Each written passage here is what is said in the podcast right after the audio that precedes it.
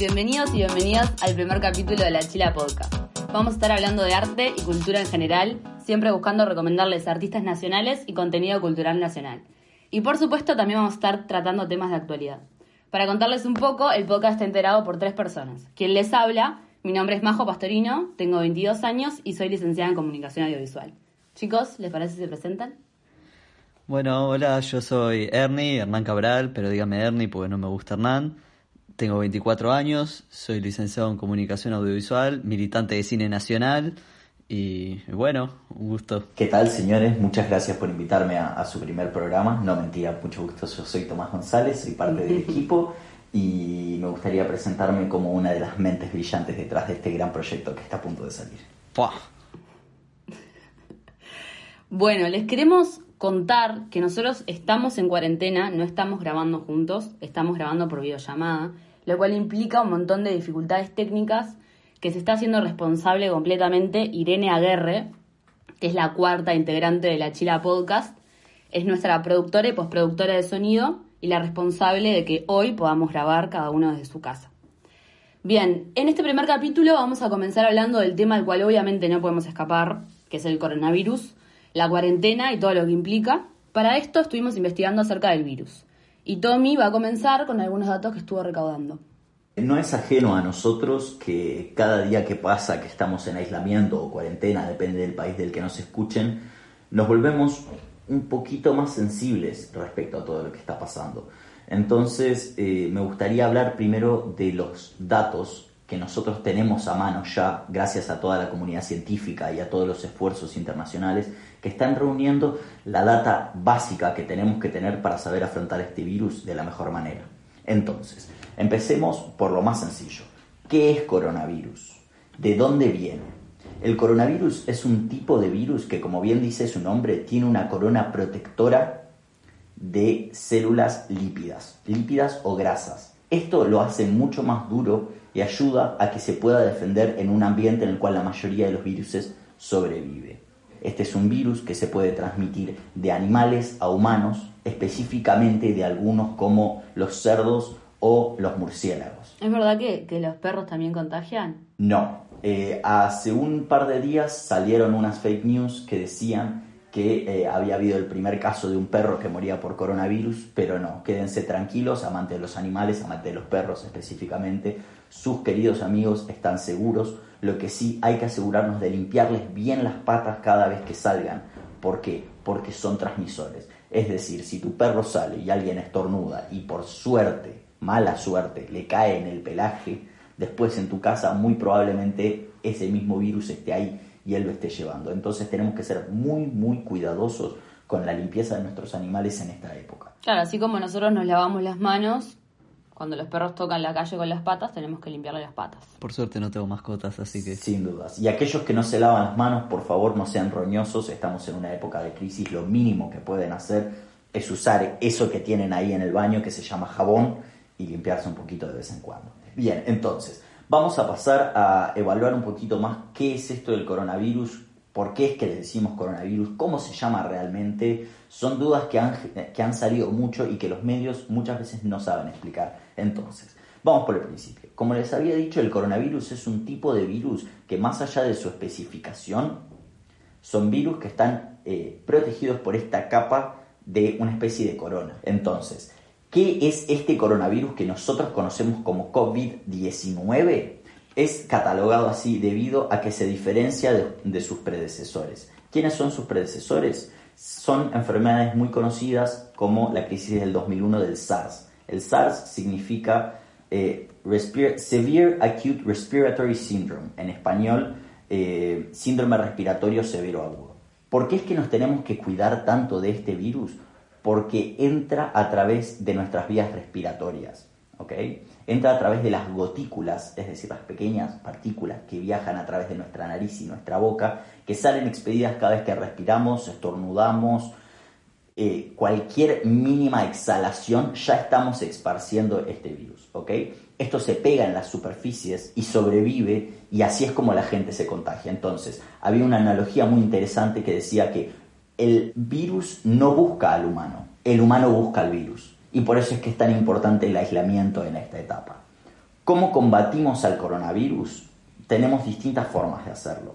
Según el doctor en química Diego Sierra del Instituto de Química y Bioquímica de la Universidad de Valparaíso, el COVID-19, al tener esta capa grasa que la protege, esta capa que, como bien les explicaba es una corona, necesitamos usar algo que pueda romperla. Y aquí es donde entra el jabón. Por eso insistimos tanto con el jabón y por esto es que la Organización Mundial de la Salud insiste tanto con el jabón y por eso es que nuestros presidentes salen cada cinco minutos en la televisión hablando del jabón. ¿Por qué? Porque esto tiene una forma de deshacer esta cobertura de corona que tiene el, virus, lo destruye y básicamente queda inmune queda esterilizado. Entonces, una vez que nosotros nos limpiamos las manos con jabón y nos sacamos el jabón con el agua, todo rastro de virus muerto se va en el agua. Ya no hay problema para el resto de la población.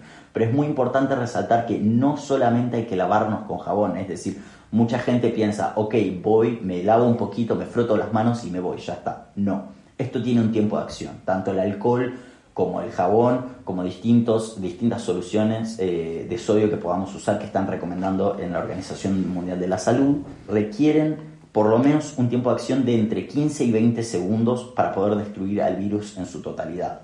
¿Por qué decimos esto? Porque todas las capas grasas que tienen estas células, estos virus, son bastante complejas, son muy saturadas y hay que saber que el jabón incluso toma su tiempo en hacer efecto. Lo mismo con el alcohol. Así que chicos, tengan en mente esto.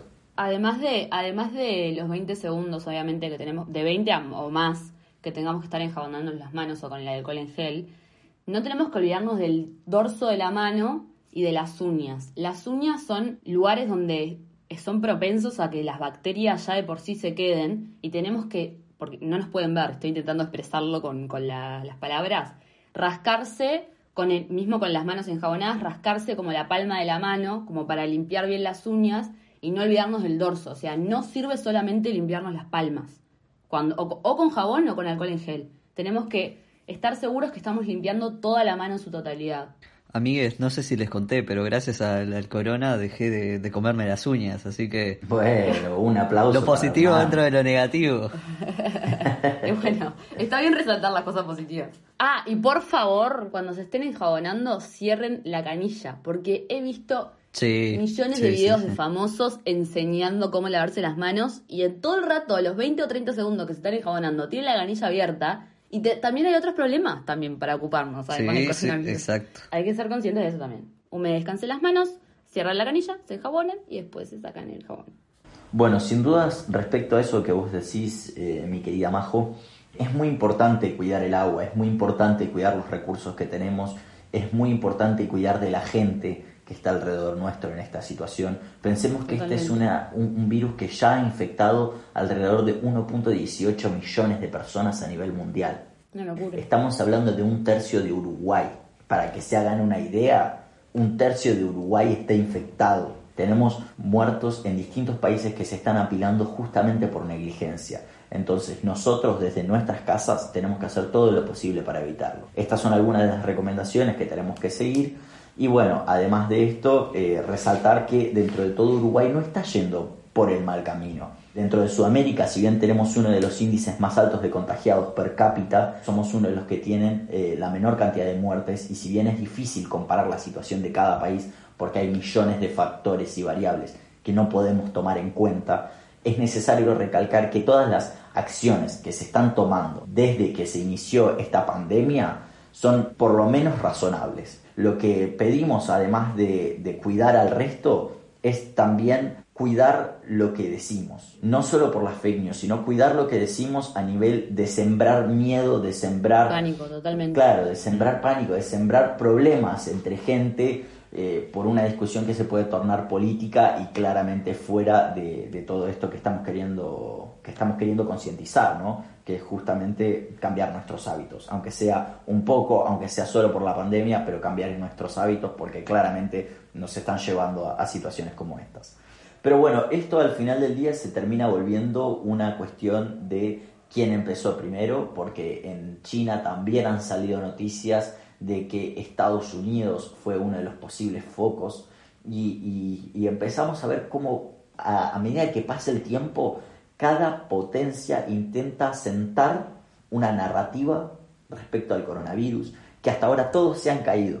Es decir, la única teoría fuerte que tenemos es la de Wuhan, ¿okay? que esto salió en la ciudad de Wuhan en diciembre del año pasado. Pero fuera de eso, no hemos podido constatar ni quién, eh, ni, ni, cómo es que se originó esto estrictamente. Es decir, tenemos teorías de que esto sale de los murciélagos, pero no sabemos en qué momento surgió, ni, es que, ni si es que fue en un mercado, ni si es que fue en un restaurante. Hay un montón de teorías. Bueno, eso es importantísimo. La gente está 100% convencida de esta teoría que dice que un, un chino se comió un murciélago. La sopa de murciélago. La sopa de murciélago. Y en realidad nada de esto está corroborado. Es decir, todo este tipo de, situaciones que, se dicen son teorías que no se corroboraron. No sabemos si fue un murciélago, si fue una sopa de murciélago, si se comieron el murciélago. Nada está corroborado. Eh, me gustaría terminar esta sección dedicada a los datos, si es que se puede decir que estos fueron datos, contándoles básicamente qué medidas estamos tomando a nivel internacional. Distintos países están buscando distintas curas. Hasta el día de ayer, una de las curas que más se consideraba efectivas era la cloroquina que se estaba desarrollando en Francia. Sin embargo, la comunidad internacional científica rechazó la validez de este estudio diciendo que habían un montón de variables que no se habían tomado en cuenta y que el médico a cargo simplemente estaba buscando generarse un nombre. Ahora, luego de esto, Francia está frenando los estudios de cloroquina. Entonces, ahora estamos pasando a estudios con distintos fármacos similares a este, salvo en lugares como África, que están probando medicinas relacionadas al ébola, que dicen que por ahí pueden ser útiles. Hasta la fecha no tenemos nada concreto, son estudios que se siguen realizando y veremos cómo se desarrollan eh, a medida que pase el tiempo. Bueno, Tommy, gracias por todos los datos muy interesantes que nos acabas de dar. Bien, nosotros ahora tenemos el honor y el placer de tener nuestra primera entrevistada, nuestro primer capítulo de la Chila Podcast, que es Camila Pisano. Tommy, ¿la querés presentar? Cómo no, Majo, cómo no. Nacida en 1993 entre los pliegues montevideanos, Camila Pisano cuenta que desde muy joven su familia siempre le inculcó la importancia del arte. Alrededor del 2010, la fotografía asentó sus raíces en el lado artístico de su corazón por eso, luego de terminar el bachillerato en medicina, decidió llevar sus estudios de fotografía a un nivel profesional. En simultáneo, continúa con la carrera de medicina de Udelar. Hasta el 2014 trabajó con la Escuela del Actor y se embarcó en fotografía de moda, que luego la conduciría a realizar campañas para marcas como Damen, Positano, Show Fashion, Deja Fluir, entre otras grandes marcas. Una vez volcada en el mundo de la fotografía, sentía que debía seguir explorando y por ahí fue que floreció la idea de conectar la fotografía y las bellas artes, por lo cual se inscribió en la Universidad de la República donde inició dichos estudios. Pero trabajar, además de tener tres carreras simultáneas, le fuerzan la mano a cualquiera. Ella no fue la excepción y priorizó la fotografía. En 2016, la revista de alta moda Models Magazines, con base en Buenos Aires, la contrató como editora de imagen y selectora de fotografías. Durante ese mismo año recibió la noticia de que la revista Mirada Couture la había seleccionado como una de las nuevas fotógrafas de moda que hay que conocer.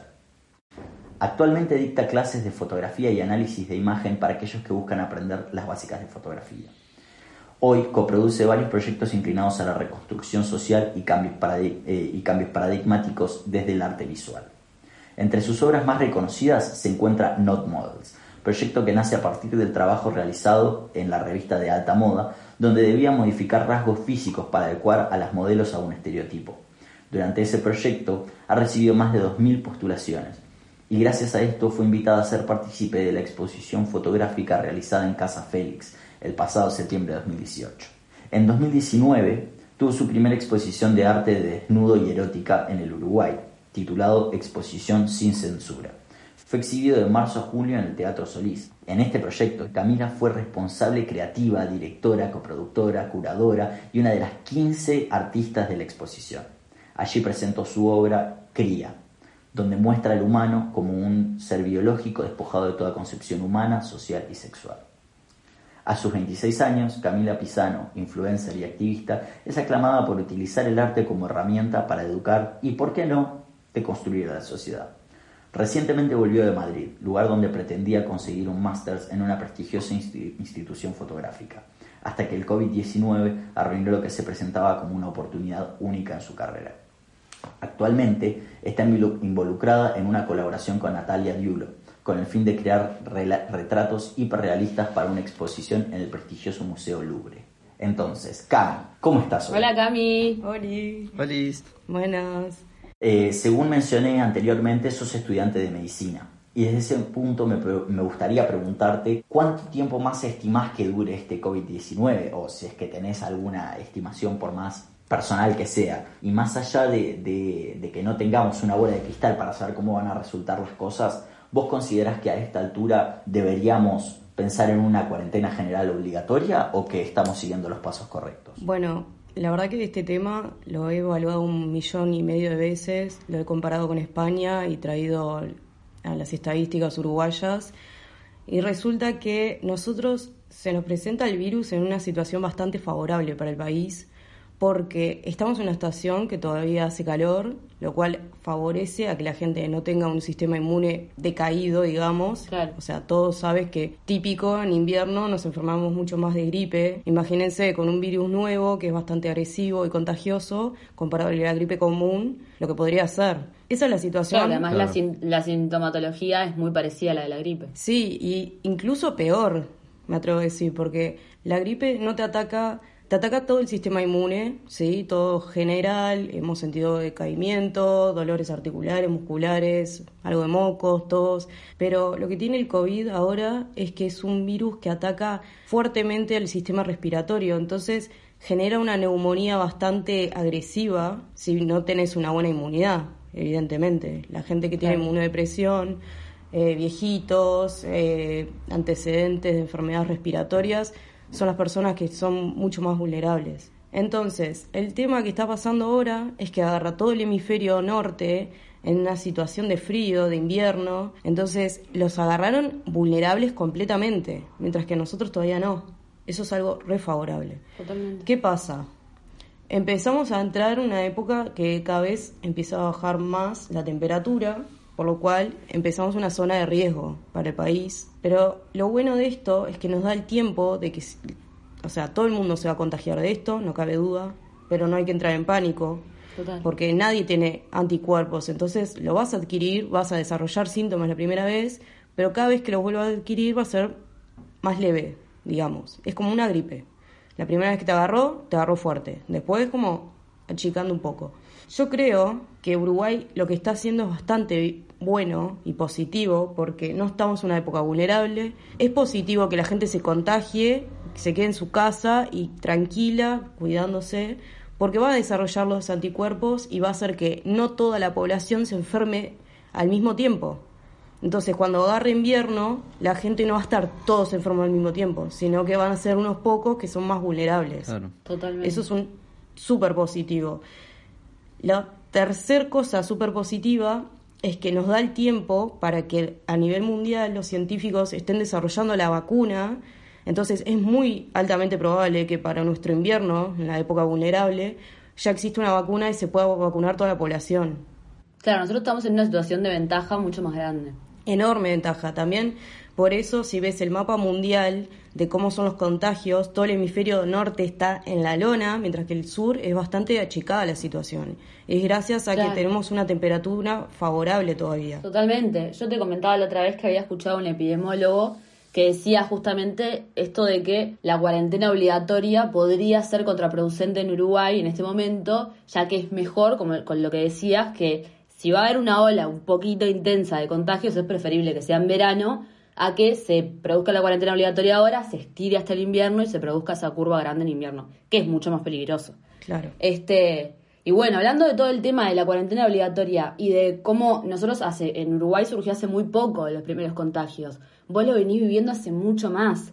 ¿Cómo viviste la experiencia de los primeros contagios en España, en Madrid más precisamente? Y sobre todo como persona de riesgo, ¿sentiste miedo en algún momento? Bueno, al principio me acuerdo estar en el máster empezando a hablarse de, ah, capaz que se cancela. Y yo mm, me acuerdo con mis compañeros, pero esto es una estupidez, tranquilo, no sé qué. Y todos nos lo tomamos así al principio, lo que así te tomas cualquier gripe y está bien, lo entendemos. Pero resulta que a medida que va avanzando se van duplicando los casos exponencialmente y la curva de que hizo España creció en vertical casi, hace días que es en vertical, entonces el gobierno empezó a tomar medidas cada vez más agresivas. en mi punto de vista. Entonces, en esta situación actual, España tiene toque de queda, es, o sea, literalmente fue un horror para mí lo que estaba viviendo porque sentías el miedo, la represión, la, la furia que tenía la gente. Entonces veías a alguien caminando y la gente de los balcones lo, le gritaban diciendo que te mueras, hijo de remil puta, y no sé qué. decías, tipo, claro, la hostilidad. por favor. Está caminando él solo, no está contagiando a nadie, no está haciendo nada. O sea, si él camina solo, no va a pasar nada. La agresividad que estaba manejando la gente daba muchísimo miedo. Cami, perdón que te interrumpa. ¿Vos precisamente qué día fue que llegaste a Madrid? Yo llegué a Madrid el 17 de febrero. ¿Y cuándo comenzó todo esto que se empezaste a oír, empezaste como se empezó a manejar? Eh, empezó a manejarse como primero de marzo, por ahí, como que empezó como, oh, miren, ya tenemos casos y están creciendo bastante rápido, ¿eh? o sea, muy seguido a que vos llegaste. Muy, o sea, literalmente tuve cinco clases del máster y me tuve que cancelar todo. Y, y bueno, entonces, nada, realmente lo que tiene el virus es que es, entre comillas, una boludez, pero tiene un nivel de contagio tan increíblemente nocivo. No, no, nunca escuché algo tan contagioso, literal. De un día para el otro algo muy sencillo terminó siendo algo muy complejo. Enfermando y matando mucha gente. Y como había dicho, yo siendo una persona de riesgo por tener asma, tengo un antecedente, hace dos años casi entro un paro cardiorrespiratorio, así de la nada. Dije, ok, la situación que estoy viviendo es de guerra, literal, se está aplicando medicina de guerra, que tengo que medir lo que está pasando y ser prudente y decir, bueno, si me pasa algo, ¿qué pasaría? Que mi familia no se enteraría nada de mí, literalmente me sacan el celular, entro de emergencia y suerte, en 15 días tenemos noticias de Camila, o sobrevivió o murió. Así extremista es la cosa. Claro, porque cuando, cuando te internan te, sacan el celular, o sea, mandan un mensaje como Camila Pizarro entró en, en, yo sé, en internación, no sé cómo se dice, y te sacan el celular, no te dejan comunicarte. No. Terrible. Eh, o sea, esto obviamente el gobierno no lo va a delatar porque si no entra toda la gente en crisis, pero resulta que una de mis compañeras de piso tenía un hermano médico y nos contaba la interna y nos dejaba los pelos de punta porque o sea, están tapando cosas muy fuertes el gobierno para que no entre en paranoia la gente, pero yo me enteraba y decía, qué horror lo que está pasando, es medicina de guerra, o sea, claro. Nadie se imagina lo extremo que es. Terrible. Bueno, yo en realidad, para cortar un poco también con, con, con, el tema del COVID que venimos hablando de que arrancó y para cortar un poco también con, con el drama, y ya que lo mencionaste, en realidad te quería preguntar un poco del máster, un poco también para ponerlo en contexto para la gente. Vos fuiste seleccionada para este máster súper exclusivo, súper especial, digamos, este, de, altísimo nivel, y te metiste tremendo campañón en redes sociales para juntar un montón de guita para poder, bueno, los pasajes, la estadía. Aclaremos Aclaremos porque nosotros, o sea, nosotros aclaramos por las dudas, somos amigos de Cami, además de, de, seguidores de su trabajo, somos amigos de ella, y nosotros vivimos el momento en el que Cami se entera que queda becada para el máster, y ¿cuánto tiempo era que tenías para recaudar cuánta plata? Una locura. Dos meses. Seis mil dólares. Seis mil dólares, una locura. Sí, eso, eso fue, fue intensísimo. Aparte me acuerdo, estábamos en el Parque Rodó, habíamos ido al, mambo y ahí dijiste tipo, oh, conseguí la plata y quedamos todos, ¡eh! Fuimos festejar eh, subiéndonos al mambo, fue genial. bueno, y sobre el máster sí, te quería preguntar, bueno, ¿cómo fue esa experiencia también, eso, esos pocos días? Eh, ¿Se va a poder retomar en algún momento? Bueno, eh, lo que pasó con el máster yo entré con expectativas bajas porque así como en toda la vida tiene su parte positiva, su parte negativa y resulta casualidad o anda a saber qué, mucha gente que me seguía en Instagram conocía la escuela y el máster. Digo, ok, me están llegando comentarios, coso, coso. Y entonces, sinceramente entré y dije, uff, no sé qué onda esto. Y clase por clase fui conociendo nuevos profesores y diciendo, por favor, el currículum de esta gente. O sea... Te volaba la peluca. ¿qué más? No, no, no, increíble. Mi profesor de edición es el editor exclusivo de Vogue y Harper's Bazaar. Tipo, ta, tranquilo el pibe. Tranqui. Sí, sí, sí, a Tranquilo el pibe. A la cortita, ¿viste? Re bajo. tranquilo No tenía el pibe. portafolio, ¿no? No, no, tremendo. Mi profesor de iluminación tiene el plató más grande de Europa que se filma en todas las películas. Es embajador de Profoto, los mejores flashes del mundo. Y de Capture One, el mejor programa del mundo. Es que tipo, de más. Claro, tipo, a, tranqui. a lo, a lo más que puedes llegar en tu vida. O sea, sí, literalmente el pibe está en donde quiere.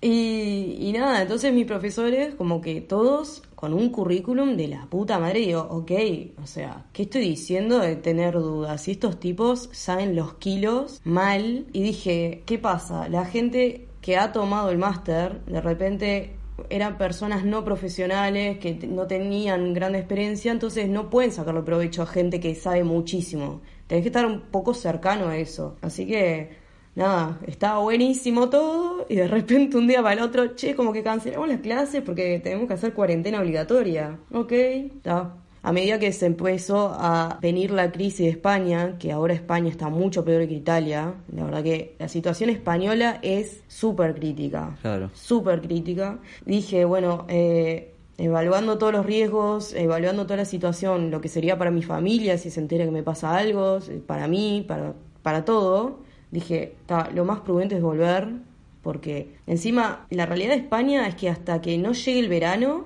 que le quedan dos, tres meses, no van a revertir esta situación, ni en- pero ni, ni en pedo. Están muy jodidos. Claro. El horizonte. Entonces dije, dos, tres meses encerrado en un apartamento que tengo que pagar mucha guita porque son caros allá. No, está clarísimo. Además con gente que, que no conoces, o sea, que apenas conoces, tu familia a miles de kilómetros de distancia. Una sí, sí. O sea, por suerte mis compañeras de piso, un sol, nos cagamos la risa y la llevamos re bien, pero era tipo, ta, no puedo, yo por dentro apagué todas mis emociones, dije, tengo que fluir con la situación, no puedo hacer, Sobrevivir. confrontarme a esto ni resistirme, o sea, ya está. Bueno, re- regresé, dije, ta, tengo que volver porque esto, esto no es joda, corro peligro de morirme, o sea, a ese punto, porque si me lo agarro, tengo una insuficiencia respiratoria, no me pueden tratar. Así, hablando mal y pronto, me muero. Está. Total.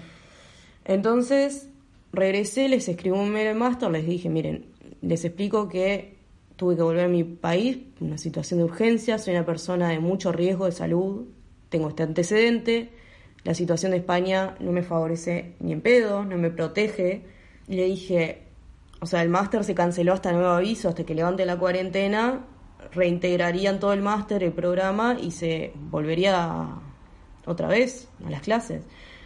Pero digo, a ver, también ser real- realista. Tengo seis profesores que trabajan para Vogue, trabajan para Chanel, Dior, o sea, gente muy grosísima. ¿Cómo reorganizás el máster de un día para el otro? Sí, Tipo, sí, sí, un quilombo. Es una un locura. Y dije, tal, lo más prudente es decirle, vos, avísenme si puedo reintegrarme o no, que, o sea, la plata sigue estando, por suerte decidí volver y la plata de que me gasté en volver y regresar eh, sería la misma que quedándome allá, Claro. Pero por lo menos acá mi familia, amor, todo. Y sí, Sí, obvio. entonces le dije, o si no, la otra posibilidad que quiero es reintegrarme en el siguiente curso que se empiece a dictar, que sería en octubre, por ahí. Claro. Claro. Pero nada, o sea, realmente la situación Sí, no, fuerza mayor. o Obvio, sea, obvio. Ojalá se pueda resolver todo. Y te quería preguntar ahora, ya que hablaste también de tu vuelta a Uruguay, vos fuiste repatriada por Cancillería, ¿no? Sí, sí, sí, fue, fue una demencia todo lo que pasó. O sea, literalmente una amiga que está en San Sebastián, en España, estamos hablando, che, ¿cómo vas con tu cuarentena? Porque la cuarentena de acá, de Uruguay, comparada a la España, es incomparable, literal, porque Claro. allá tenés policías en la calle con megáfonos, acosa, eh, tipo, es como un acoso, te, te juro que Lo que te sí, tiran lo que un montón de gente presión. Total. O sea, yo tenía que ir al súper y tenía un miedo, un miedo de que me agarren y... ¿Qué estás haciendo? Y no, justo estoy yendo, no estoy con la compra. ¿Cómo te justifico que estoy yendo? ¿Entendés? Claro, total. Perdoname, si querés acompañarme a mirar. tipo, era muy jodido, muy jodido. Entonces hablo con ella y me dice, Cami, sos realista que esto tira dos, tres meses. Y yo como, sí, lo estaba apagando, pero es verdad. Y me dice, mañana hay un avión. Chicos, literalmente me dijeron, mañana hay un avión a las 9 de la mañana, viernes, que va a Uruguay, por Cancillería. Yo digo, está, bueno, como así como así, ¿quién se va de un día para el otro de, de Europa a Uruguay? Es como, como imposible.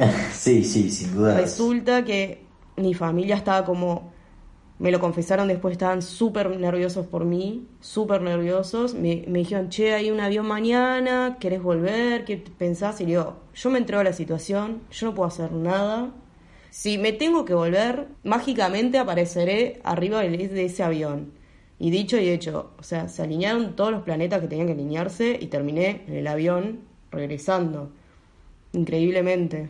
Vos, vos tuviste contacto con el canciller también, ¿no? Cuando llegaste, ¿él estaba ahí?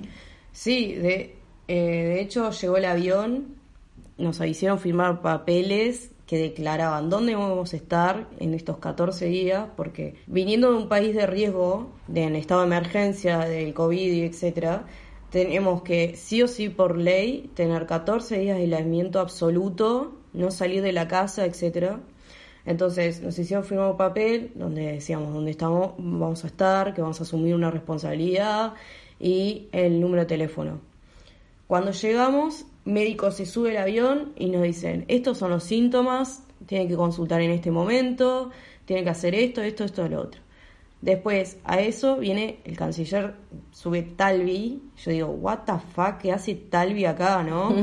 Tremendo laburo. Sí, muy fuerte, me digo. ¿Apareció Mr. Talvi ahí? Sí, sí, fue como... Está como en los memes.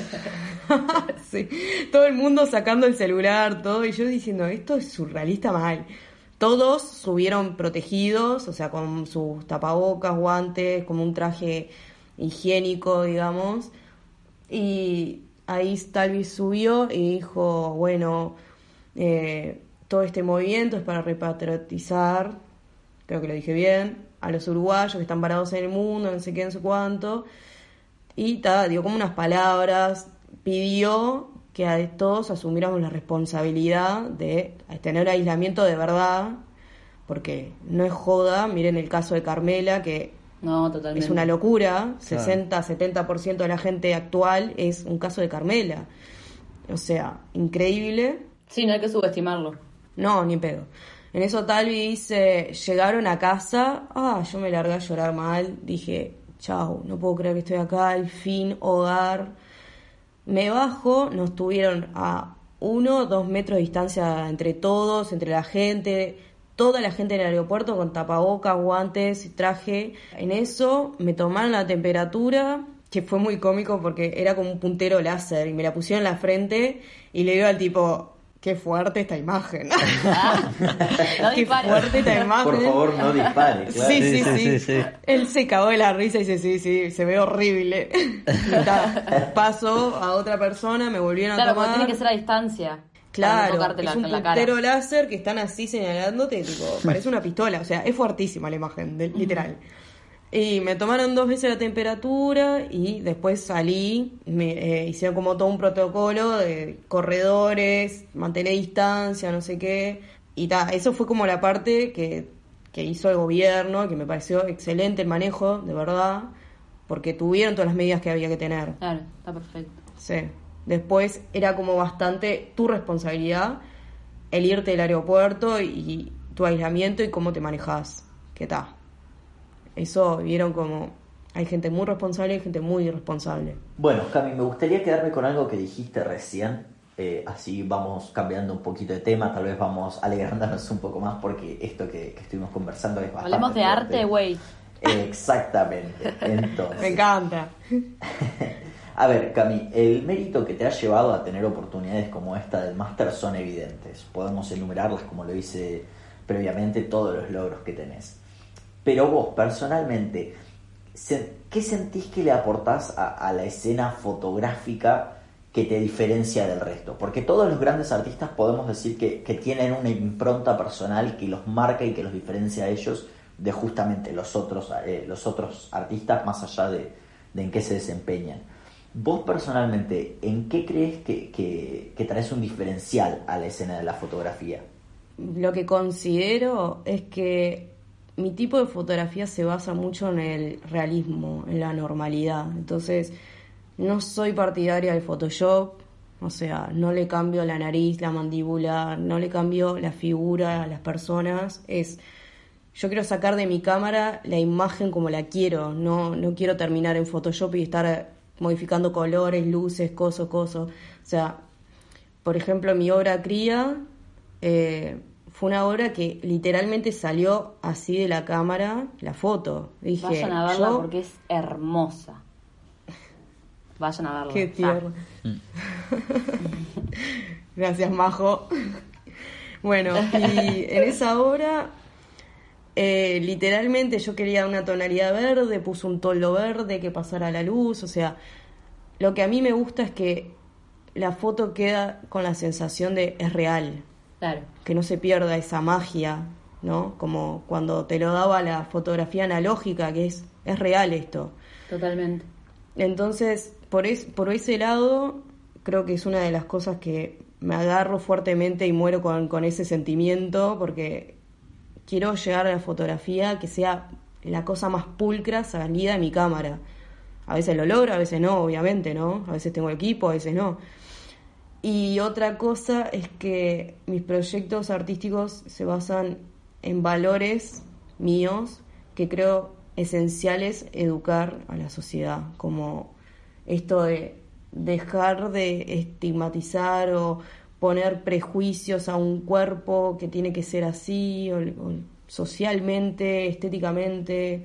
Sí, este canon de belleza Sí, hegemónica sí. que todos seguimos de alguna u otra Exacto, manera. la ¿no? belleza hegemónica. Claro, eso mismo. Entonces, como que mis proyectos siempre se basan en situaciones que considero que son un fin educativo para la sociedad. Claro. O sea, vos siempre tratás de mandar un mensaje, no, no, o sea, tu fotografía es conceptual, además de, de toda la, la, la pulcritud, pulcritud técnica que estás buscando. Claro, trato de hacer que mi fotografía siempre tenga un mensaje a- atrás. No, a veces es mucho más sensible, a veces no, pero como que es el motor inspirativo para mí. Realmente es Claro. la forma que digo, "Ta, quiero que esto se transmita, vamos a trabajarlo y ahí sale todos los proyectos, como la exposición Claro. en sí. Cami, déjame preguntarte, ¿cómo llegaste al nombre Cría? Bueno, yo quería que la persona quedara como un ser biológico completamente despojado del género, de toda concepción humana. Y dije, ¿cuál es el momento del humano donde es un cero, no? Y es cuando acaba de ser parido. Entonces dije, ta, yo quiero resetear al hombre, literal. Entonces voy a hacer que la persona parezca que acaba de ser parida. Y dije, al final, ¿qué somos? Somos un corderito en una manada donde sigue el ganado y sigue lo que, que te dicen que tenés que hacer y todo. Y dije, pa, qué, qué vulnerables que somos, qué pequeñitos que llegamos a ser, cómo nos influenciamos tanto y todo. Entonces, todas esas cosas, empecé a decir, me siento una cría, me siento un ser que mama de una sociedad y no quiero ser eso. Entonces, empecé como a unir todas estas fichas y busqué la definición de cría, que es alucinante, tiene tres tipos de definiciones, digamos, de cómo es algo en la sociedad, es algo pequeñito, algo vulnerable. Y Claro. dije, esta es la definición perfecta de lo que quiero decir. Somos cría. Te pregunto más sobre, yendo sobre como los proyectos que hiciste, bueno, ya Tommy mencionó algunos de los proyectos que hiciste, ¿cuáles consideras que son los más importantes en tu carrera a nivel de fotografía? Sin duda que cría es, es como el top. Sin censura. Y sobre todo la exposición sin censura fue algo alucinante que me pasó. O sea, Total. literalmente salió de- del enojo que me estaban censurando en, en Instagram. Y mi madre, muy cómico, me cuenta de que decía, yo te vi sentada puteando mal que te bo- borraron otra foto en Instagram que no entendías, te levantaste y dijiste, la gente no entiende la diferencia lo que es desnudo de la pornografía. Y yo voy a hacer una exposición de desnudo y erótica. Y mi madre así fumándose un puchito en la ventana diciendo, ok. La Literal, Claro. perdimos. Claro. Pero no, literalmente fue así, chicos. Fue así. No, sal. Y de repente Sal. un día me confirma el Solís. me- eh, Sal. y mi vieja tipo dijo, ok, mirá la piba, era verdad. No Qué rica, sal, rica. sal. Bueno, a mí sí, yo no te conocía cuando hiciste ese proyecto y me llegó de todos lados, tipo, vos tienes Ay, que ir a este proyecto de puta madre, tipo, Sí, por a también. todos lados. Y Chico, no sabía, no te conocía. Me pasó algo salado que estaba en Praga en un couchsurfing con mi ex. Estábamos ahí caminando con su eh, con este tipo, su pareja, y de repente dice, sí, yo estuve en Uruguay, no sé qué, no sé cuánto. Y yo, ah, yo soy fotógrafa ahí, no sé qué, le muestro mi Instagram y ve la obra de cría y me dice, ¿vos sacaste estas fotos? Le digo, sí. ¡Pará! Vos hiciste la exposición sin censura en el Solís, yo estuve ahí, es increíble. Y yo digo, ¿me estás Eh, jodiendo? Sal, sal, Qué sal, viaje, sal. qué rica. oh. Tipo, en Praga me encuentro dos personas que fueron y me empezaron a felicitar y todo, no sé qué. Y yo dije, no, no, no, qué demencia lo que acaba de pasar. Y Ah. sin duda se está cosechando todo el trabajo que, que estuviste haciendo, porque bueno, nada, Totalmente. tus historias están ahí y se nota todo el trabajo que pasaste Sí. para llegar a hacer eh, que esta fuera una, una gran exposición como lo fue. Y el talento, por eso ya. Es que la verdad que la exposición fue ocho meses de literalmente romperme el culo. Para, Cami, porfi, contextualizar un poquito por si alguien no sabe cómo fue la exposición, eh, la cantidad de artistas que eran. Bueno, la exposición era una exposición de desnudo y erótica como temáticas. Nacía de esto de tratar de, explicarle a la sociedad las diferencias de lo que es el er- desnudo, la erótica y la pornografía. Entonces ahí presenté un proyecto artístico del Solís, o sea, cualquier galería, museo, lo que tenga, generan convocatorias de exposición de tal a tal mes. Presenté la mía, me llama la directora del Solís y dije, ah, está, debe pensar que soy depravada, coso. me reúno y me dijo, mira, me parece algo súper moderno, súper necesario, que nunca se hizo en Uruguay. Me parece, eh, empezó a decirme, felicitarme, y yo estaba así, la mujer nombrándome exposiciones mundiales de Roma, de coso, de coso, color. Yo decía, wow, o sea, mirá, qué loco, que estoy acá, no sé. Y ahí mm, aceptó la propuesta, todo. Y yo lo que hice, o sea, además de ser la idea creativa, coproductora, fui la curadora, y lo que hice fue diseñar una exposición donde obra por obra iba entrándote al, al mensaje de lo que es el desnudo como algo más habituado que estábamos, como lienzo, renacentista, ves esa obra y decís arte. Ahora, ves una foto de un desnudo y decís porno. ¿Qué Claro. pasa? Si es lo mismo, pero Claro, distinta totalmente. técnica. Entonces, se adentraba así y cada, cada obra y cada artista, lo que los desafié fue que trabajar un concepto del desnudo que reflejaba la sociedad uruguaya. Entonces lo desafié muchísimo porque era el cuerpo desnudo de, de las mujeres como algo bello sin tener esa figura hegemónica, perfeccionista, ¿no? Claro.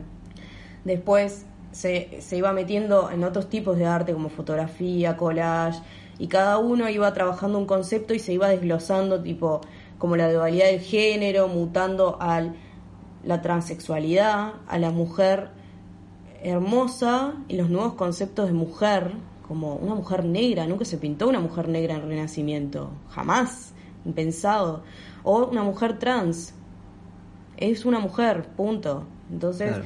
todas esas ideas se fue mutando, después aparecía mi obra como esto del ser, que es un nada. En su estado más puro. Claro, después eh, habían unas obras que se trataba de- del acoso sexual, de la menstruación, que increíblemente el siglo XXI sigue siendo algo re tabú, sigue teniendo nombres Impensable. como regla. Y Sí, vos sí, decís, sí. ¿por qué no decís menstruación en la misma Sí, palabra? sí, se sí, re- sí, sí. O sea, se refiere a lo Claro. mismo. No, no Sí, entendemos sí. todavía por qué seguimos Yo me hablando refiero mal. un poco ordinariamente y mis amigos lo saben. Pero yo soy la excepción. Bueno, y después empezaba como a tratar lo erótico en los puntos erógenos del cuerpo, de cómo la comunidad LGBTI eh, Claro. es el consumo del machito, ¿no? El- este, esta figura del hombre como un machito penetrador que se, se levanta lo que sea, no sé qué, entonces también delatando esa área súper oscura que nadie Todo habla. ese- todo- todos estos conceptos que vos estás nombrando, ¿esto fue, lo, lo crearon, o sea, vos con los artistas individualmente o fueron propuestas directas de los artistas? ¿Cómo, ¿Eso cómo surgió? yo lo que hice fue una convocatoria abierta de que se pudiera eh, postular cualquier persona. No importaba qué currículum tuvieras, lo que sea. Vos presentá tu obra, explícame lo que se trata.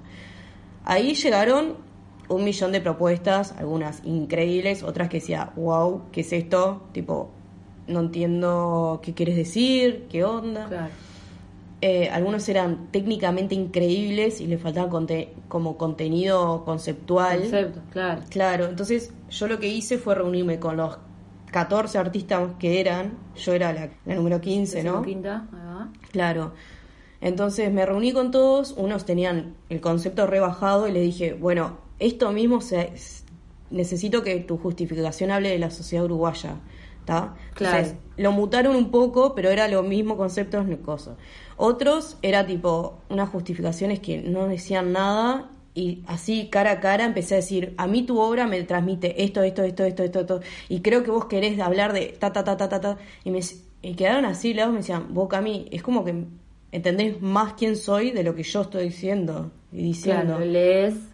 Claro, y ahí trabajamos, o sea, con cada uno fue re distinto. Algunos trabajamos su concepto, otros trabajamos, eh, bueno, hablame de Uruguay, y por ejemplo, Bruno Nogueira, que fue como alguien que no postuló nada, yo le escribí y le dije, mira, confío 100% en vos, quiero que estés en la exposición, sé que vas a brillar, sé que trabajas mucho el desnudo y la erótica.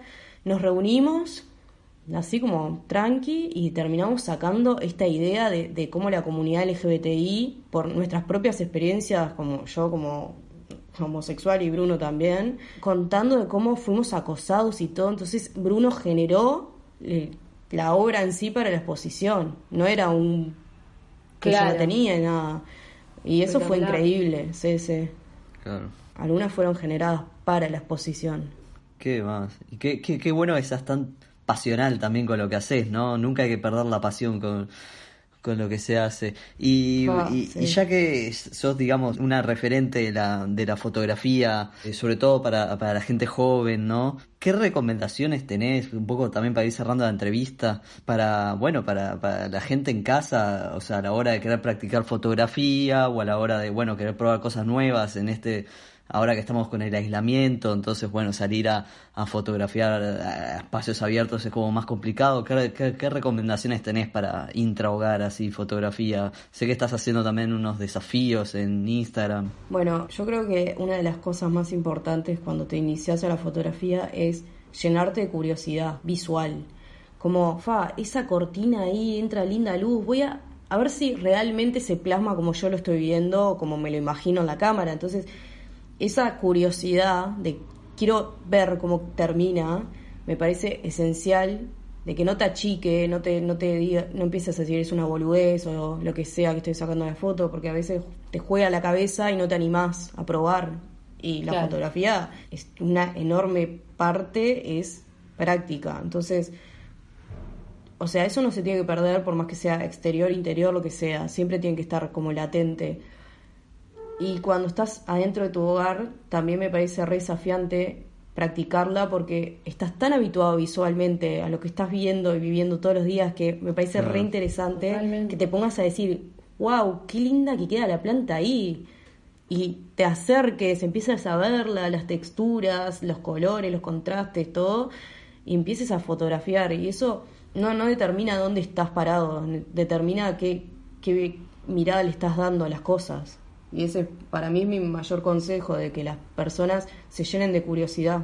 Bueno, y con el challenge estás buscando un poco eso también, como pues, para explicar un poco el challenge que está haciendo Cami en redes sociales, en su Instagram, arroba cami.pisano. Ahí ella sube todos los días, ¿no? ¿Estoy bien? ¿Todos los días? Sí.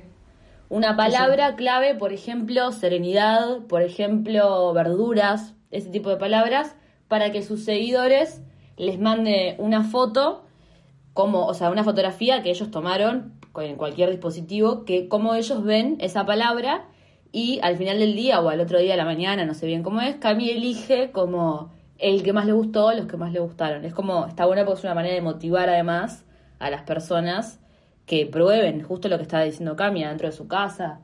Claro, y además es una gran motivación porque no se trata de fotógrafos ni nada, se trata de gente que se puso sensible visualmente y empezó a experimentar Y lo que ofrezco a cambio es que al día siguiente, si tu foto estuvo buenísima, lo que sea, doy un análisis de imagen, una, un feedback que la gente me ha respondido diciendo, wow, o sea, ¿cómo empezás a desglosar y decir cosas que ahora me doy más cuenta de, de lo que estoy viendo? Claro, claro. Y eso me parece re interesante porque no se trata de gente que, que, que sabe directamente, sino que adopta una sensibilidad Claro. visual.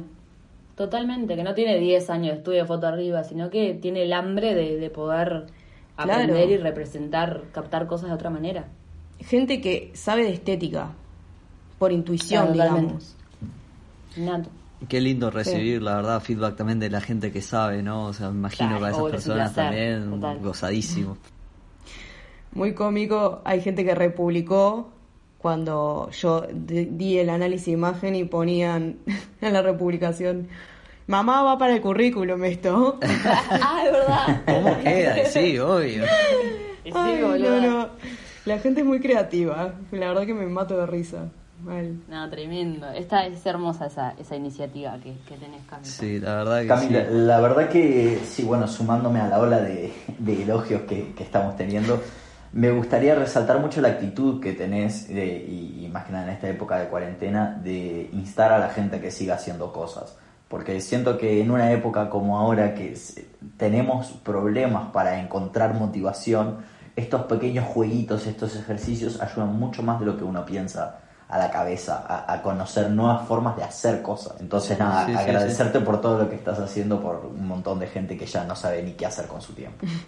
Gracias. Total. Sí, sí, sí, Total. hay que mantenerse activas y activos. Y bueno, Cami, lamento realmente ser el portador de malas noticias, o sea, nos quedaríamos hablando durante horas y lo sabés, pero tenemos que, que- que terminar un poco la entrevista y pasar a otras cosas. Pero la verdad que Bueno, gracias por gracias por ser parte del, del- del primer programa de La Chila, la verdad, y El por, primer capítulo, y la por toda la mano que nos diste también con la difusión, la verdad que...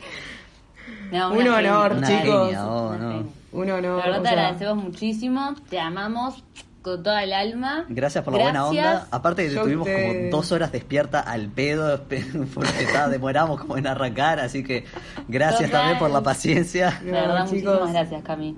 O sea, todo por ustedes. La verdad que me encantan las iniciativas que están haciendo y Ídola. con toda, toda la fe siempre. Bueno, Gordi, mil gracias por todo, de verdad. Un placer. Gracias a ustedes. Muchas gracias, Cami. Un Chau, beso. Te Cami. Chao. Bueno, esa fue Cami Pisano, eh, fotógrafa, estudiante de medicina, influencer, una de las primeras repatriadas, la verdad, tremenda vuelta, tremendos meses se ha comido, la verdad. Totalmente.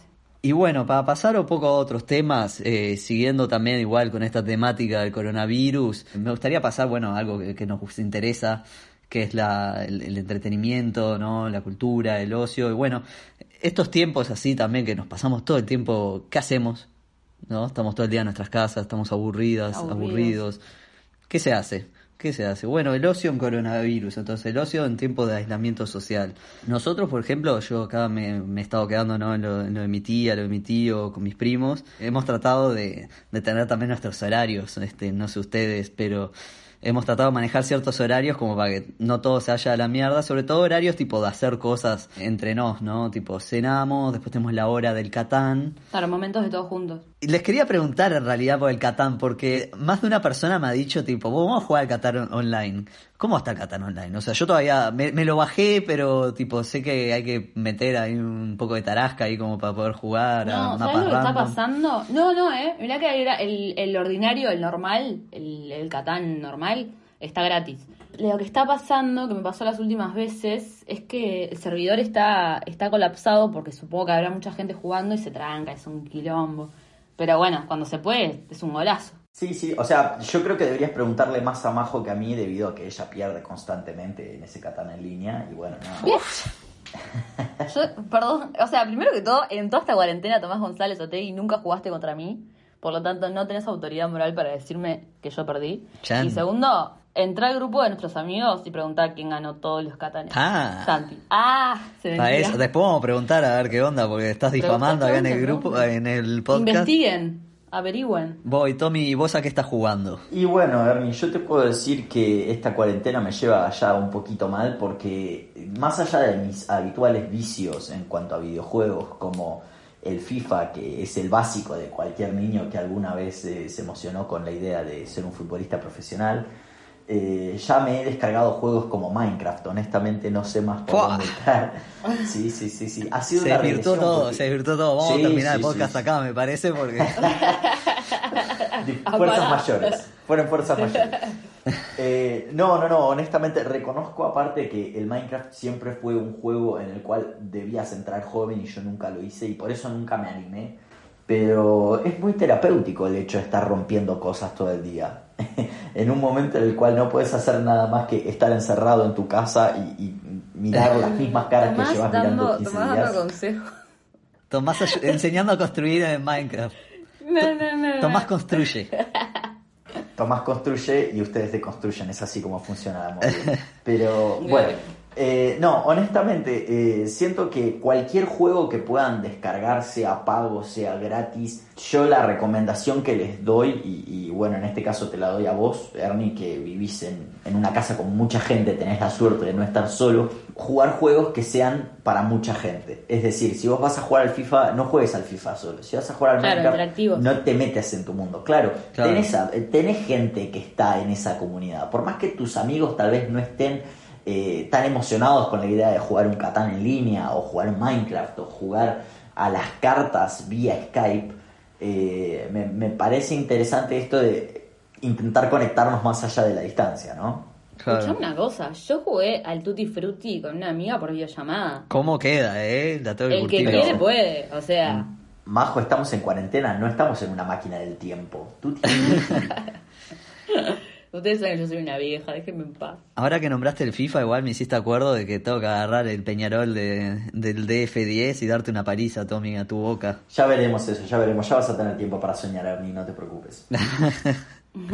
Yo siempre cuento que la única vez que jugué el Minecraft jugué tipo nueve horas seguidas y dije, no, esto no para mí, si sigo así no, no voy a tener nunca más una vida. Claro, chavo estudios. Eh, y bueno, y ta, y siguiendo también esa línea de hacer cosas así, ¿no? Eh, intrafamiliares para, para no estar, pues de- durante la tarde cada, cada quien está en su mundo. Después de noche siempre vemos una peli. Últimamente hemos estado viendo bastante terror y algunas cosas medias tipo para cuarentena.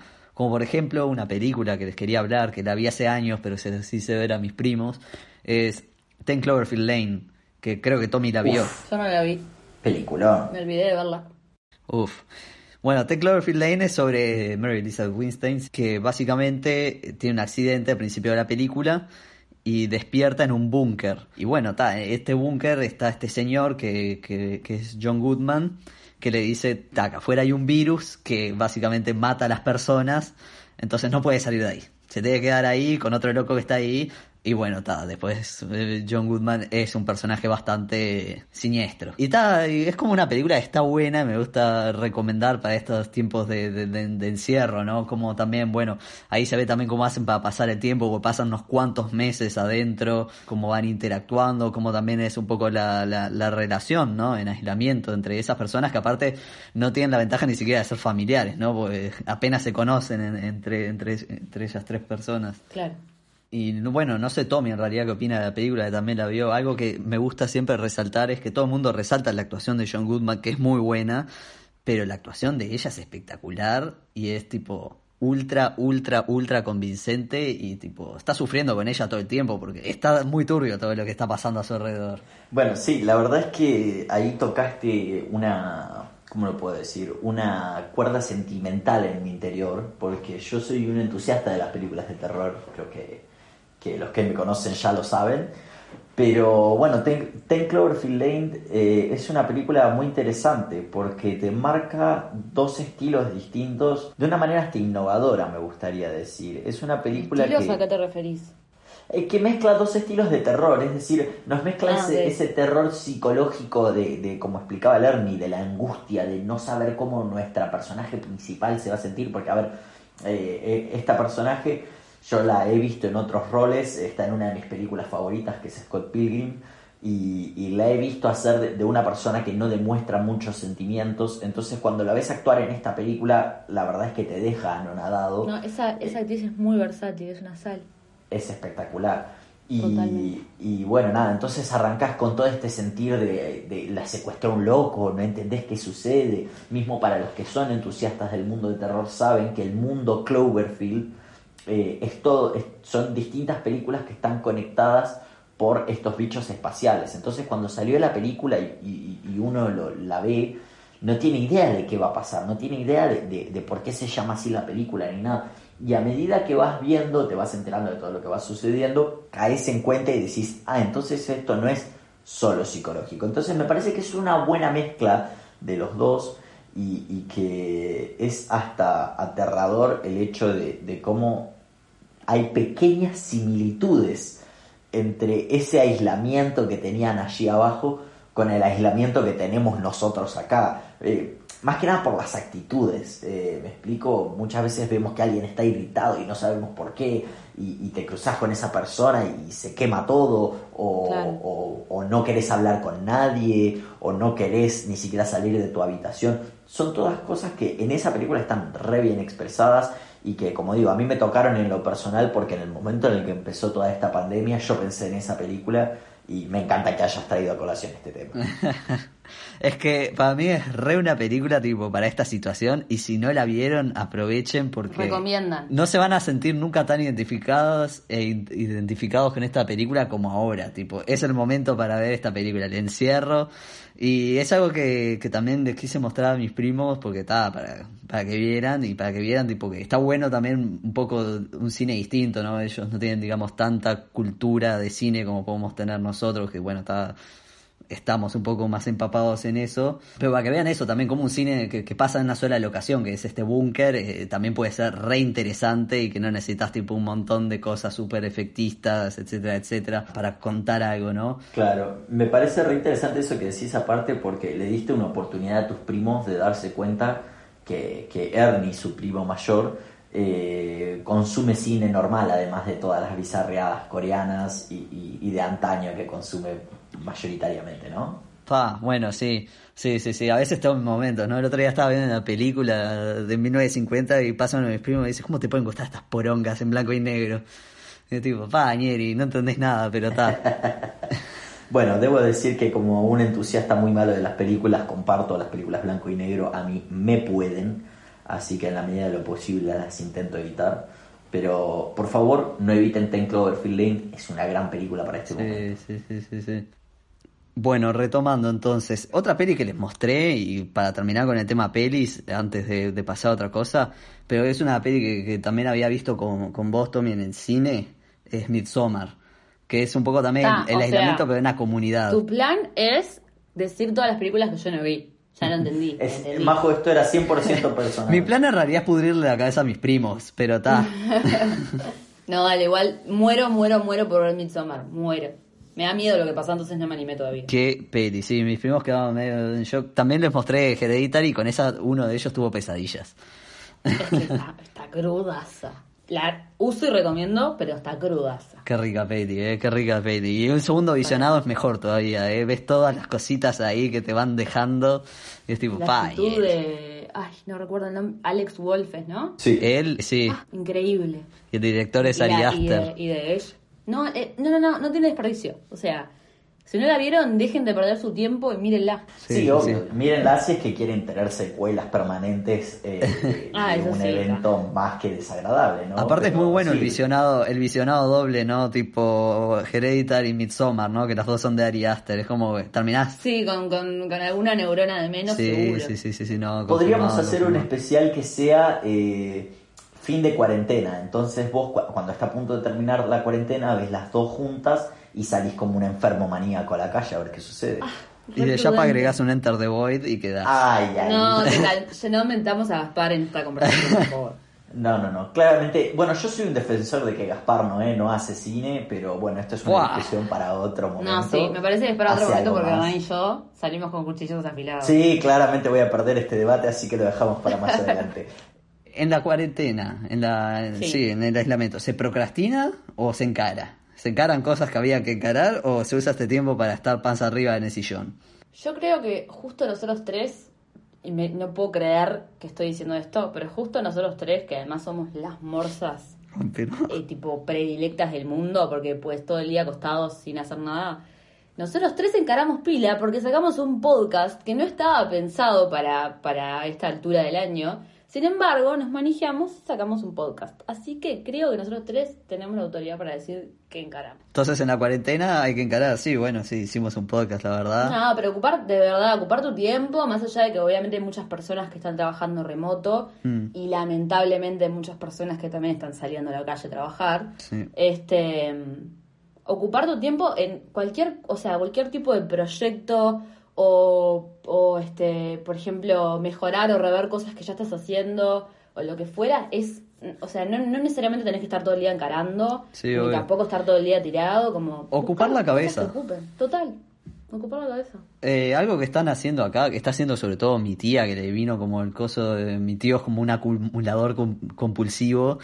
Eh, entonces mi tía está tipo en modo eh, estoy, tirando todo después de no sé, creo son 16 años que llevan en esta casa. Y es tipo, Ay, pa. yo estoy con Sandrita porque odio, yo tiro, o sea, tiro, dono, regalo, tiro, lo que fuera, todo.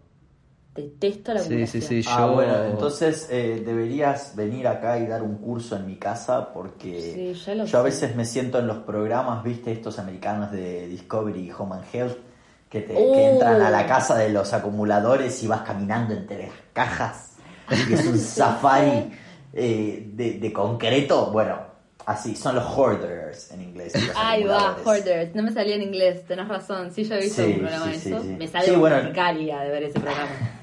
Sí, yo convivo con eso. Si yo, tan eh, enfermito del orden como soy, claramente muchas veces simplemente me encierro en mi cuarto y lloro durante horas, pero hay cosas peores. Ay, Dios, toma. Dejando ya un poco el tema del ocio, ya tocamos casi todos los temas. Les iba a preguntar también de lectura, pero pero está, nada, coso pum, a ver qué están leyendo. Yo estoy leyendo un librito ahí de, de Paul Auster que tengo que terminarlo, Sunset Park. Pero también un poco como para salir un poco de la pantalla, ¿no? Porque si no me paso todo el fucking día en Twitter y, ta, y se me da la moto y ta, tengo que mirar algo que no sea el celular. Tal cual. Yo compré unos libros en verano, en aquellos momentos en donde éramos personas libres. Compré Fua. unos libros de, de cine que son como... Ah, y tengo uno tuyo, Arnie, también, el de, el de Glorioso... Ay, no puedo hablar. Glorioso Bastardo, el de Ah, el de Tarantino. Yo tengo, soy ten- tiendo a comprar muchos libros así de cine o de arte en general que consumo, pero a bocanadas desde chica. Y lo- esos libros lo que tienen es que no son lecturas de tipo de corridas, onda cronológicas, son lecturas como por ahí te gusta un cap, abrís en ese capítulo, te lo lees, vas a otro. Entonces me pasa que tengo como un salteado de libros que me compré este verano con el- junto con alguno que te robé a vos, Ernie, o tengo viejo. Entonces no es que tipo, me, este, País. de yo que sé, de 3 de la tarde a 5 de la tarde me pongo a leer algo direct- de, de corrido, sino que tengo como ese salpicado de libros. Qué Ah, rica, eso. qué rica para esa igual, ¿eh? A ver cuándo me bien. devolvés alguno de los libros. Eh, Nunca sucederá. Bueno, mira, no, no va a ser tan malo como yo que le regalé a, Er- a Ernie un libro y después se lo pedí para leerlo y me lo robaron, entonces básicamente nunca le regalé nada. Ah, Cierto. Qué momento. Mala suerte. Igual, La por suerte lo sí. llegué a leer y tremendo librazo, ¿eh? Es, ver- es verdad. es Mm. verdad. Si lo llegaste a leer, está mejor entonces. Y bueno, sí, sí. Yo en cuanto a lectura, la verdad es que soy muy de, de recircular en las cosas que leo. Eh, en ese sentido, me, me gusta mucho volver a libros viejos.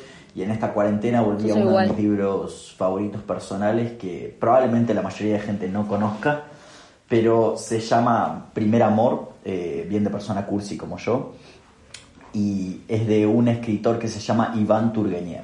A cualquier persona que le gusten las historias cursis y de, y de crecimiento adolescente, se lo recomiendo porque es un gran libro y bueno, básicamente es todas las historias que consumimos hoy de, de dramunes eh, adolescentes, pero en el 1800. Es, es bastante recomendable. Qué rica, No, ¿eh? es de, no es de- no es de mis temas preferidos, pero gracias por la recomendación. No, me imagino que no, no. Yo sé que hoy ya no es un tema popular. ya No es mi de tema de tanto humano. lectura, pero... Pero eh, está No, bueno porque igual. Aparte de para los- dramas de los- románticos tengo los poemas que escribís vos, Tommy, que los he leído. Oh, no, no.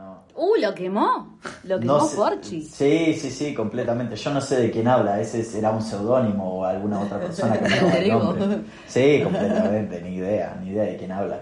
Eh, pero bueno, señor, eh, no sé, ¿tiene alguna otra pregunta, alguna otra recomendación para hacernos en estos momentos de ocio y aburrimiento? No, no, bueno, aprovechen, este, ah, un, un pique en realidad que quería pasar, sí, es que a quienes les interese, aprovechen, muchas productoras nacionales han subido mucho cine nacional a internet, está accesible, legal, de forma que también beneficie, digamos, a las y los realizadores, así que nada, si les pinta, tienen un tiempito, este, está bueno un poco también mirar algo de cine nacional, hay muy lindas cosas. Consuman cine nacional. Pero estaba nada, eso, quería pasar el comunicado en estos tiempos también de que, bueno, justo acá también que es complicado, ¿no? Todo el audiovisual está bueno, eh, hay, hay muchos largos, cortos, este, documentales y ficciones, así que nada, está bueno para pegar una bichada hay, hay lindas cosas y hay gente muy Tal talentosa en este país. Derribar los estereotipos de, de cine audiovisual lento, aburrido, derribarlos. Obvio. Mirar contenidos, apoyar el cine nacional, la industria nacional y además, nada,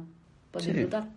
Y bueno, ya que estamos con este tema del audiovisual y todo eso, quiero entrar en polémica, un tema que, que- que- que ha aparecido mucho en Twitter, este, yo estuve interactuando también ahí con algunas personas, entonces es como que es un tema que me gusta hablar porque sé que es- estoy, digamos, en la minoría más que, más que Te nada. encanta discutir, básicamente. Sí, me encanta Te discutir. encanta romper las bolas. Me encanta discutir. Cuando es audiovisual me encanta, me encanta así pinchar a la gente. Cuando es esta, audiovisual. esta, esta serie que en realidad no es una serie, es una sitcom y que, que todo el mundo a- adula, que jamás voy a entender por qué, Friends. Entonces, bueno, en esta polémica quiero preguntarles, ¿Friends sí o Friends no? A ustedes dos, a ver, después quiero saber qué opina también, bueno, este, la, la gente que esté escuchando esto, pero ¿Friends sí o Friends no? Dale, Majo primero. Oh, ok, ok, ok. Bueno, yo iba a decir Majo primero, pero... Eh, sí, sí, sí, completamente, completamente. Hiciste la gran Tomás. Eh, bueno, a ver, yo voy a hacer una gran distinción que es eh, desde un punto de vista personal y desde un punto de vista, eh, si se quiere, más eh, audiovisual y cultural. Considero por los dos motivos que es eh, una de las mejores series que se hizo. Sitcom. Y a continuación voy a decir por qué, a pesar de que Hernán le esté agarrando un paro cardiovascular. Eh, que, que es, eh, pocas veces antes se había visto una serie que tuviera tanto alcance con una producción que es tan pequeña, porque a ver, vos podés señalar mil errores en Friends. Podés señalar cómo la cámara estaba mal puesta y cómo los planos no concuerdan. Es un error de continuidad constante son- esa serie, sitcom. Sí, sí, sin duda, sin duda, es dolorosísimo. Y cómo las risas falsas eh, hasta le sacan gracia a los chistes. Pero a pesar de todo eso, yo puedo decir con confianza que no hubiera consumido en mi vida nada de lo que consumí audiovisual si no hubiera empezado por Friends. Y a eso ya, o sea, Qué las cosas que hay que dramático, escuchar, soy dramatiquísimo, pero nunca No, en no, mi no, vida. no. Yo, a ver, chicos, yo se los digo porque ustedes claramente me conocieron eh, desde que llegué a Uruguay. Para el que no me conoce, yo vivo en Uruguay hace seis años, casi siete, lamentablemente. ¿Seis Sí. ya? Sí. Y, 2014. Menos. y desde que llegué acá soy bastante adicto a las series. El que me conoce sabe que soy capaz de verme tres series en un día y tener tiempo para tal vez empezar alguna cuarta. Repito, nada de esto hubiera empezado si no hubiera visto Friends, porque yo salía del colegio cuando tenía 10, 11, 12 años y llegaba a mi casa a almorzar a las 3, 4 de la tarde y me ponía a ver. Friends. Claro, y eran tipo verme dos, tres capítulos y decir, jaja, qué interesante. Y no la seguía la serie, o sea, yo miraba capítulos como si fueran los Simpsons. Y después Además te pasaba dije- que repetías y te chupaba un huevo, lo veías 10 veces igual, te cagaba de la te risa. reías como si fuese la primera vez. Eh, Total. Y, y con el tiempo dije, che, pero. O sea, y acá es cuando voy a llevarle la contra a Hernán nuevamente, que Hernán dice, es una sitcom, no es una serie. Yo digo, es una serie. Porque una sitcom es Seinfeld, que no tiene trama. Pero Friends, que sí tiene una trama que se desarrolla a lo largo, que crecen los personajes, que ves una evolución, tiene, o sea, tiene un valor agregado cuando Igual- la ves. igual- Tremenda evolución, para- eh. Ross y Rachel están, para- dejan, están, dejan, están, dejan, Eso, están, para- dejan durante 10 años. Pará, Igual a nivel, a nivel técnico, audiovisual, o sea, por los recursos de la cuarta pared, de las risas, todo ese tipo de cosas, o sea, entra dentro del género sitcom, pero simplemente por eso. Yo estoy de acuerdo con que el hilo conductor de Friends, vos Ernie, porque sos un hater y no lo vas a superar. Pero estoy de acuerdo con que el hilo conductor de Friends, o sea, para mí, muchas de las emociones que te genera, por ejemplo, a nivel de tristeza y eso, es porque realmente generaron un hilo conductor que por más de que obviamente no es que cada capítulo eh, se construye una historia impresionante y un guion súper constructivo, no. Pero obviamente te pasan, yo que sé, que, que Mónica y Chandler no puedan tener hijos y adopten y no sé qué, y que dejen y que el otro, y que... y bueno, te va generando sensaciones debido a que tiene un hilo conductor grande, o sea, una estructura dramática grande que, que, que pasa por, por todos los capítulos que son un Ah, Obvio, o sea, sus cosas tiene. A ver, yo no soy un hater para empezar. O sea, tipo, no es que odio hater. Friends. Yo, mi tema con Friends es que me parece está súper sobrevalorada y, tipo, no entiendo ese amor platónico que algo siente todo que el para mí mundo. es clave. Te quiero decir algo que para mí es clave. Que Tommy mencionó algo de eso, pero para mí, para entender el fenómeno mundial que fue Friends, para mí lo clave es el contexto, simplemente el contexto. Primero que todo, nosotros estamos analizando todo esto en un contexto en donde Netflix hace muy poco tiempo explotó a nivel mundial y las series se comieron crudas a las películas. O sea, la gente dejó de ir al cine, todo ese tipo de cosas. O sea, la gente antes no estaba tan acostumbrada a consumir series. Por más de que me digan, yo miraba no sé qué, yo miraba, no estaba acostumbrada. La gente no consumía series como consume hoy a causa de Netflix. Entonces, es un fenómeno mundial porque ese seguimiento que, vos tenés, o sea, a nivel contextual, ¿no? Ese seguimiento que vos tenías de la vida de estos seis gurises, te generaba esa sensación de querer saber qué pasaba después y querer seguir el hilo, te cagabas de la risa, o sea, lógicamente era un momento de entretenimiento, tenía un periodo de duración que era recontra consumible también, porque una cosa es un capítulo de una hora que por ahí lo pones en el almuerzo y es como, vos, majo, la estás pudriendo, no, me encajes un capítulo de una hora de una serie que estás viendo ahora, que yo no la vi, ¿entendés? Friends lo que tenía, que para mí es espectacular, es que tenía la capacidad de generar, como decía Tommy hace un ratito, un, macro relato que tuviera sentido, que pasara por todos los capítulos, y además un micro relato que se daba en cada capítulo individual, que vos, aunque nunca en tu vida a veces consumido Friends, te cagabas de la risa porque hacían chistes generales. O sea, yo qué sé, Joey poniéndose toda la ropa de Chandler, ¿entendés? En, en- en uno de los capítulos. Ese tipo de, de chistes, cualquiera que lo vea se caga de la risa, ¿entendés? Para mí ese es el fenómeno Friends. Bueno, pará, clave esto. Nosotros vamos a poner en nuestras redes, ¿qué opinan ustedes, los, los oyentes? De, de Friends, a ver qué onda. Sí. También hubo alta polémica porque después salió How I Met Your Mother y, y- y y la gente discutía a ver cuál era mejor, Friends o How que, que total, una discusión totalmente estúpida, pues Friends es la mejor.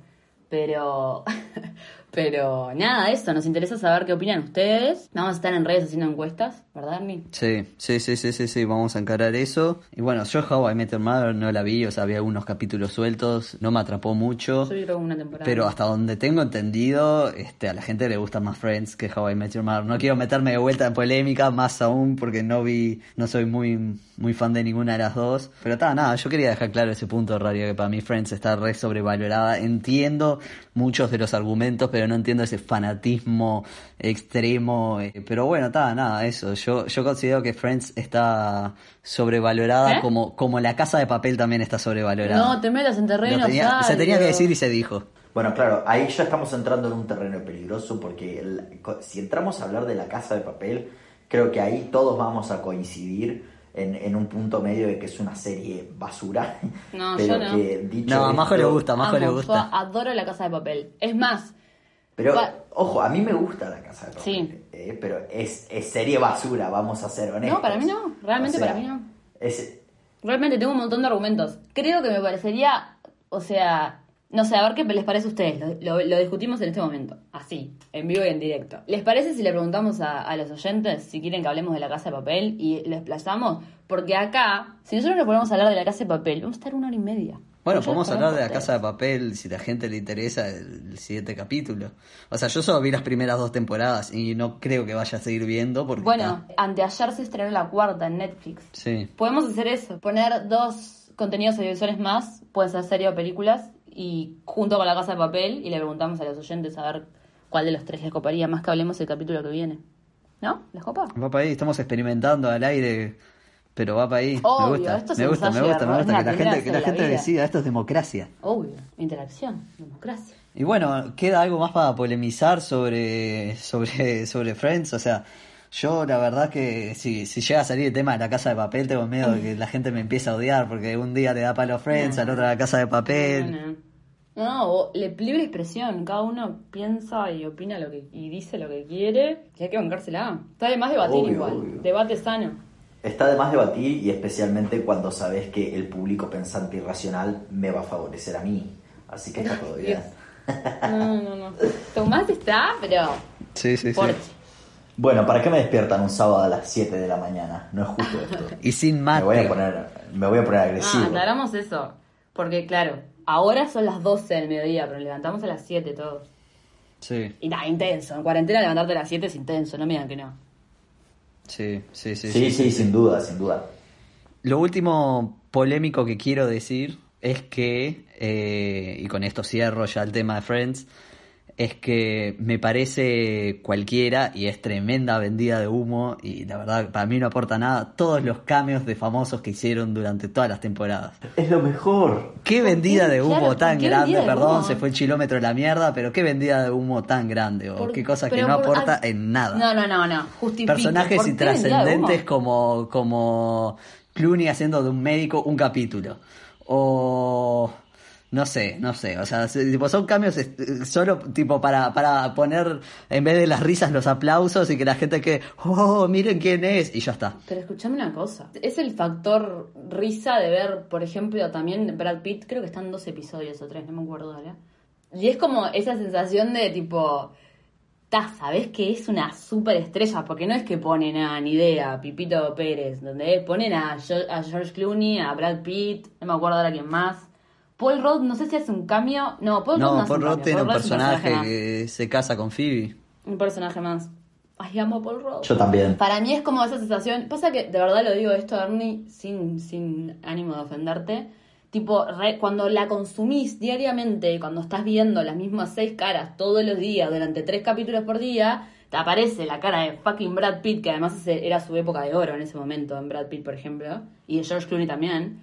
Eh, te aparece Brad Pitt o George Clooney haciendo un médico con Joey y te haces pide de risa, pero no puedes, creer, no puedes creer que George Clooney está te- tres minutos en un capítulo haciendo de médico con, con Joey, ¿entendés? Voy a cerrar esto diciendo, y con esto terminamos, Ay, ay, ay. que el mejor sitcom va a ser Kenan y Kel siempre. Ay, totalmente de acuerdo. Aguante Kenan y Kel. Amo Kenan y Kel. Bien, para terminar les quiero decir esto.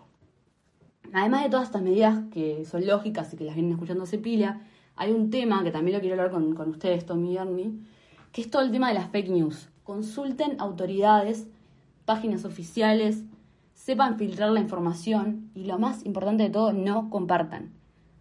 Chequen que sea real antes de compartirlo, porque así es que se genera el pánico. Obvio, obvio. También está bueno que, que he visto que hay gente que le pasa poder discernir entre información y, y chistes y jodas. O sea, porque hay, hay mucho chiste también por la vuelta. Vivimos Total. en la, en la, en la etapa dorada de los memes. Hay mucho chiste como el, el Steven Tyler, ponele, cosas así que, que mucha gente se lo toma literal, todo eso. Y está bueno, está bueno también es, es una es una es una digamos es un momento en el cual justamente la, la, la gran explotación de los medios de comunicación. Entonces bueno entre las fake news también están los memes y está bueno también discernir.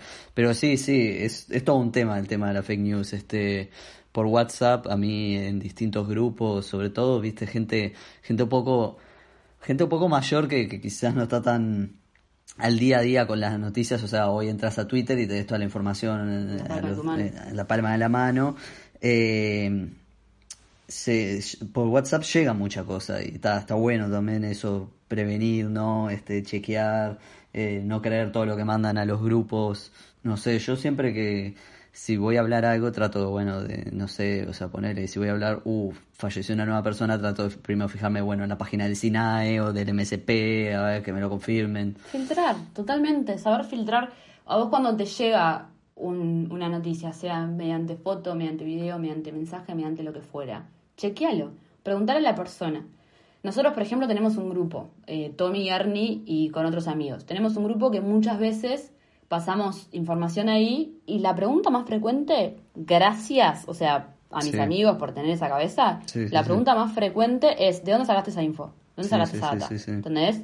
Ah, pa, no sé qué, te mando la página. Y, y realmente es como, eh, es una manera de contagiar también la responsabilidad porque no, no estás, o sea, vos también, cualquier persona en el mundo está también dentro de, tener esa responsabilidad de, de que si vos compartís algo que es falso o algo que no chequeaste, estás generando pánico y estás cultivando pánico. Bueno, chicos y chicas, terminamos con el programa de hoy. Muchísimas gracias por escucharnos. Muchísimas gracias por tenernos en cuenta. Si, si les gusta, compartan. Eh, bueno, queremos agradecer de nuevo a Cami Pisano, que es una persona talentosísima, muy trabajadora. Es muy joven y, y tan joven generó tanto trabajo y, éxito que es increíble. Para nosotros realmente es un honor tenerla como entrevistada en nuestro primer programa. Así que muchísimas gracias eh, a Cami Pisano. Bien, bien, bien, bien. Yo, bueno, también agradecerle a la audiencia primero, a quienes sean las tres, cuatro personas que nos estén escuchando, pero bien de bien. Este, gracias por, por escucharnos. Este, la verdad, este, espero que les haya gustado.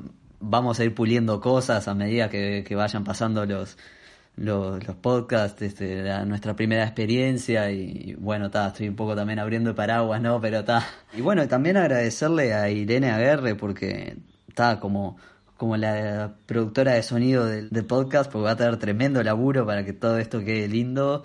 Y, bueno, está, y se va, y se va a reír muchísimo con los bloopers de esto, así que muchas gracias Ire por todo. Bueno, Arni, me- la verdad es que tus palabras me conmovieron, especialmente porque sí es cierto, todo el trabajo que, que va a realizar Ire, la verdad es que nos sacamos el sombrero de antemano. Y antes de terminar, me gustaría mandarle un agradecimiento especial a Santiago Blanco, que además de ser un amigo muy querido y un gran músico, eh, fue el encargado de hacernos todas las cortinas para este programa y todas las cortinas probablemente que escuchen en el futuro eh, recaigan en sus hombros. Así que nada, les recomiendo que lo escuchen. Él está en Spotify, es S Blanco y tiene un disco que se llama Somni Ritual. Somni El es S-O-M-N-I Ritual. Y bueno, básicamente Tremendo el que disco. quiera, sí, el que quiera relajarse un rato, es un grandísimo disco, lo recomendamos, incluso si es que no te gusta mucho la electrónica, es muy pasable, así que nada, eh, vayan a escucharlo. Y bueno, también para cerrar un poco, me imagino que muchos de ustedes deben estar preguntándose eh, qué carajo significa Chila y por qué esta gente está usando un nombre tan extraño en su programa. Y bueno, eh, déjenme contarles que esto nació como una idea entre tres amigos que, que querían desarrollar un proyecto que fuese no solo de cultura y de cine de actualidad, como bien dice nuestro nuestro eslogan, pero sino que pudiésemos hacer todas las locuras que siempre se nos ocurrieron y que nunca supimos dónde plasmar. Entonces me parece que esa es la chila de este programa. Son todas esas locuras que estamos buscando plasmar y que, y que espero que ustedes puedan disfrutar también con nosotros a medida que lo vamos haciendo. Qué profundo, Tommy, estoy emocionado, la verdad.